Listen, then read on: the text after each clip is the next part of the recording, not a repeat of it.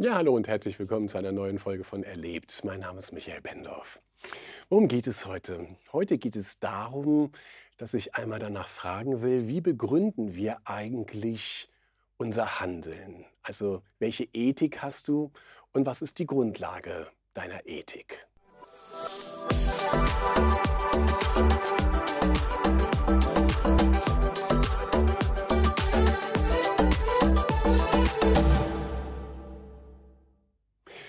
Nun, wenn du in den letzten Podcasts so bei mir dabei warst, dann hast du so ein bisschen mitbekommen, dass ich so das ganze Thema der Schöpfung, der alten Schöpfung und der neuen Schöpfung ein wenig intensiver beleuchtet habe.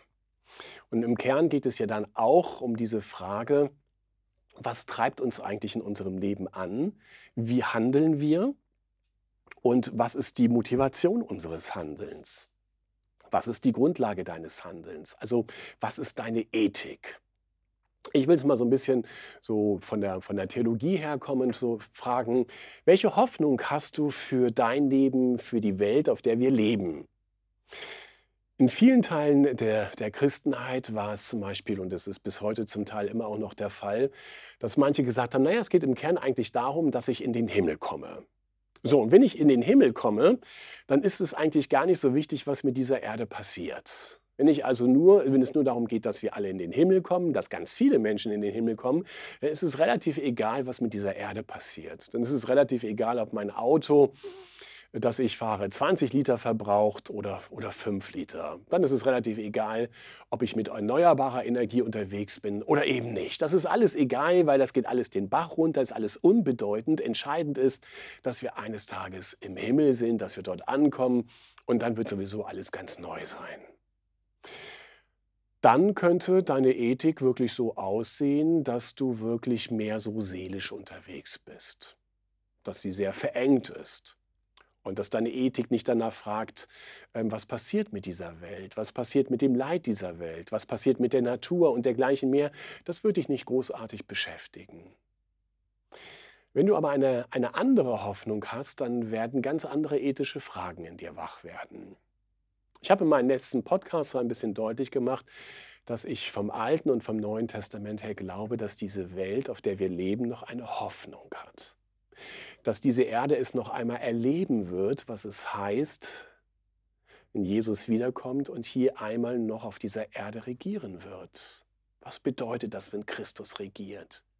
Wenn er alles heil machen wird, wenn seine Erlösung sichtbar werden wird, wenn wir es mit seiner unfassbaren Schönheit zu tun haben werden. Welche Ethik habe ich denn, wenn ich glaube, dass diese Erde noch etwas hoffen darf? Diese Welt, auf der wir leben, die Menschen, die Natur, die ganze Schöpfung. Welche Konsequenzen hat? Ich will das mal so ein bisschen durchbuchstabieren, damit das vielleicht noch ein bisschen konkreter wird.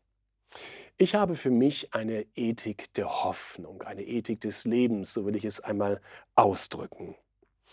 Und wenn ich diese Ethik der Hoffnung habe, dann habe ich die Heilung und das Heil von Menschen im Blick, mit, dem ich, und mit denen ich unterwegs bin. Das Heil und die Heilung von Menschen. Nun, was ist ein gesunder Mensch? Ein gesunder Mensch hat unterschiedliche Dimensionen. Wer eine Ethik der Hoffnung hat, der fragt natürlich danach, wie, was kann ich tun, dass du körperlich heil wirst? Was kann ich dazu beitragen, dass du seelisch, psychisch am inneren Menschen heil wirst? Wie sieht deine Ethik aus, wenn es dir wichtig ist, dass ein Mensch auch sozial gesund wird? Dass er in gesunden und festen Beziehungen ist, nicht alleine ist, nicht vereinsamt. Das ist eine Ethik der Hoffnung. Und wenn ich nach der Gesundheit eines Menschen frage, dann frage ich auch danach, was ist seine spirituelle, seine geistliche Gesundheit? Glaube kann krank machen. Glaube kann aber auch gesund machen. Wenn ich mit einer Ethik der Hoffnung unterwegs bin, dann glaube ich, dass der Auferstandene durch seinen Geist in mir wohnt und dass Gott mich gebrauchen will und auch dich gebrauchen will, dass Menschen in deinem Umfeld genesen und gesund werden. In ihrem ganzen Menschsein, körperlich, psychisch, psychisch, sozial und spirituell. Weil wir Hoffnung haben, dass jeder Mensch eine Zukunft bei Gott haben soll, sein ganzes Leben an diesen Christus gebunden wird. Und mit dieser Ethik der Hoffnung sind wir mit solchen Menschen unterwegs und vergessen sie nicht. Keiner soll verloren gehen, geistlich, sozial. Nun, wenn ich eine Ethik der Hoffnung habe, dann habe ich auch die Heilung dieser Schöpfung im Blick. Dann habe ich die Welt im Blick, auf der ich lebe. Dann habe ich die Natur im Blick und das, das ganze erschaffene Leben. Vor einigen Tagen habe ich mit meiner Frau eine Wanderung gemacht. Wir sind auf den Brocken gegangen, das ist der höchste Berg hier im Mittelgebirge im Harz. Und es ist so im Frühjahr einerseits eine, eine Freude, durch die Natur zu gehen und alles sprießt und es wird grün und es wird lebendig und es wird bunt. Es ist einfach schön, diese Natur zu sehen, gerade da, wo jetzt der Frühling anbricht. Aber wer durch den Harz geht, der kann sich bei weitem nicht nur freuen, eigentlich muss er auch weinen. Du wirst konfrontiert mit unzähligen Bäumen, die krank sind und die tot sind, die umfallen, die hohl sind, wo nichts Grünes mehr da ist. Es macht dich eigentlich fassungslos, was du dort siehst. Du siehst die Schönheit der Schöpfung und du siehst zugleich die leidende Schöpfung.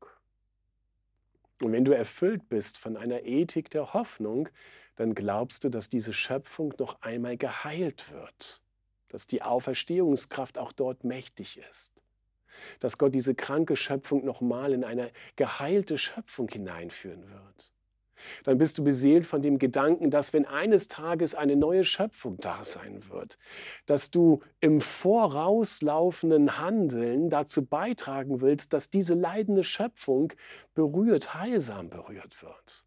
Dann wirst du vielleicht dazu beitragen wollen, dass viele neue Bäume gepflanzt werden, neue Lebensräume für Bäume entstehen, dass die Forstwirtschaft gut aufgestellt ist. Und das eben halt nicht nur in diesem Waldbereich, sondern in ganz anderen Dimensionen auch der Schöpfung. Also du wirst für dich eine Liebe zur Natur entdecken und du wirst für dich gucken in deinem Leben, was kann ich heute schon dazu beitragen, dass es dieser Natur gut geht, weil ich eine Hoffnung habe für die Schöpfung, wenn Christus einmal wiederkommen wird und alles neu machen wird. Nun, eine Ethik der Hoffnung ist auch getrieben davon, dass wir in einer gerechten Welt leben. Wenn ich nur den Himmel vor Augen habe, dann interessiert mich die Gerechtigkeit dieser Erde vielleicht gar nicht so sehr. Wenn ich aber diese Welt im Blick habe und glaube, dass Jesus hier sich ausdrücken will in aller Ungerechtigkeit, um seine Gerechtigkeit durchzusetzen, dann bin ich ethisch dabei. Dann frage ich nach der sozialen Gerechtigkeit in meiner Stadt, in meiner Nachbarschaft, in diesem Land.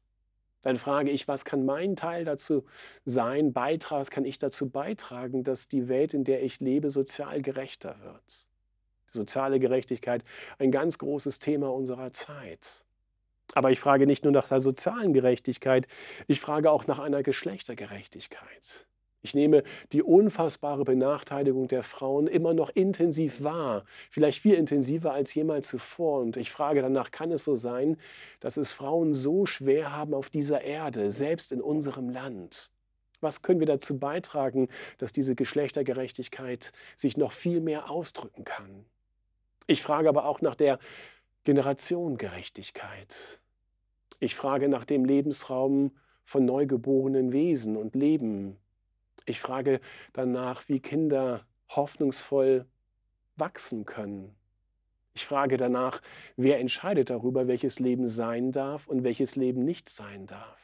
Wer nimmt sich das Recht, Leben zu beenden? Ich frage danach, wie Menschsein im, Alt, im Alter aussehen wird. Was tun wir dafür, dass sich eine Gerechtigkeit der Generation auch im Alter hoffnungsvoll ausdrückt. Wie gehen wir mit den Alten, Kranken und Schwachen um in dieser, in dieser Welt? Das ist die Gerechtigkeit der Generationen.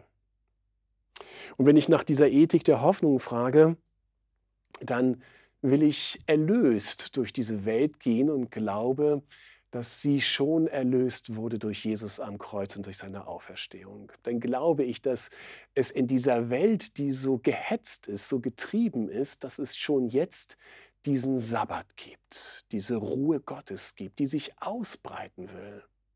Ich weiß nicht, ob du ein gehetztes oder getriebenes Leben führst. Ich weiß nicht, ob du fünf Tage die Woche arbeitest oder sechs Tage oder sieben Tage und eigentlich gar nicht mehr zur Ruhe kommst. Vielleicht hetzt du oder hechelst du von einem Wochenende zum nächsten und dein Leben findet nur noch an einem Tag wirklich statt. Und ansonsten bist du nur noch gehetzt und getrieben. Eine Ethik der Hoffnung bedeutet für mich, dass jeder Tag meines Lebens erlöst ist von Christus her dass ich mich voll einbringen kann, aber ich weiß, es ist für mich alles getan. Christus hat alles gemacht und ich bin erlöst und darf diesen Sabbat der Schöpfung wirklich feiern. Ich darf das Leben feiern, ich darf das Leben genießen, wirklich genießen, weil ich weiß, Jesus wird diese ganze Schöpfung einmal in einen ewigen Sabbat führen. Und schon heute möchte ich etwas schmecken von diesem Sabbat, von dieser Ruhe, von dieser Freude, von diesem Frieden. Im Alten Testament wird das manchmal so ausgedrückt, dass es heißt, sie alle werden sitzen im Frieden unter ihrem Weinstock und unter ihrem Feigenbaum. Weinstock und Feigenbaum, darunter zu sitzen, ist ein Ausdruck des Friedens, ein Ausdruck des gelebten Lebens. Ich habe das mit meiner Frau beispielsweise so umgesetzt, dass wir bei uns auf unserem Grundstück einen Weinstock haben und einen Feigenbaum. Und diese beiden sollen uns wirklich daran erinnern, dass wir in einem erlösten Leben unterwegs sind, selbst in diesem Bereich der Natur. Also eine Ethik der Hoffnung kennt den Osterjubel, kennt die Freude, dass Christus der Herr ist, wirklich der Herr über diese ganze Schöpfung. Aber eine Ethik der Hoffnung weint auch. Sie jubelt nicht nur, sondern sie weint auch, mit dem Leid dieser Welt, mit den Unterdrückten, mit den Kranken, mit den Schwachen, mit den Armen, mit all den Menschen, die verzweifelt sind. Mit diesen Menschen weinen wir auch, weil Christus sich so unendlich mit diesen Menschen eins gemacht hat. Also diese Ethik der Hoffnung, sie kennt den Osterjubel und sie kennt die Tränen der Menschen, die keine Hoffnung haben bis jetzt. Eine Ethik der Hoffnung, bringt schlichtweg alle Bereiche ihres Lebens mit Jesus in Verbindung. Weiß nicht, ob du so lebst, dass du alle Bereiche deines Lebens mit Jesus in Verbindung bringst. Aber wenn du das tust, dann lebst du eine Ethik der Hoffnung in allen Bereichen deines Lebens, auch im finanziellen Bereich, im Bereich deiner Beziehung, im Bereich der Sexualität, in welchem Bereich auch immer. Christus ist der Herr und ich lebe diese Ethik der Hoffnung, weil ich glaube, dass Gott für diese Welt, für diese Schöpfung, für diese Menschen noch etwas vorhat. Gott ist noch nicht fertig und ich möchte dabei sein. Und vielleicht möchtest du auch dabei sein und wir sind gemeinsam darin so unterwegs, dass diese Welt heller erstrahlen kann in der Vorfreude auf das Kommen Gottes. Und wenn dir diese Podcast-Reihe gefällt, freuen wir uns natürlich sehr darüber, wenn du sie auch abonnierst. Und wenn dir dieses Video gefallen hat, kannst du es auch gerne liken. Alles Gute, mach's gut.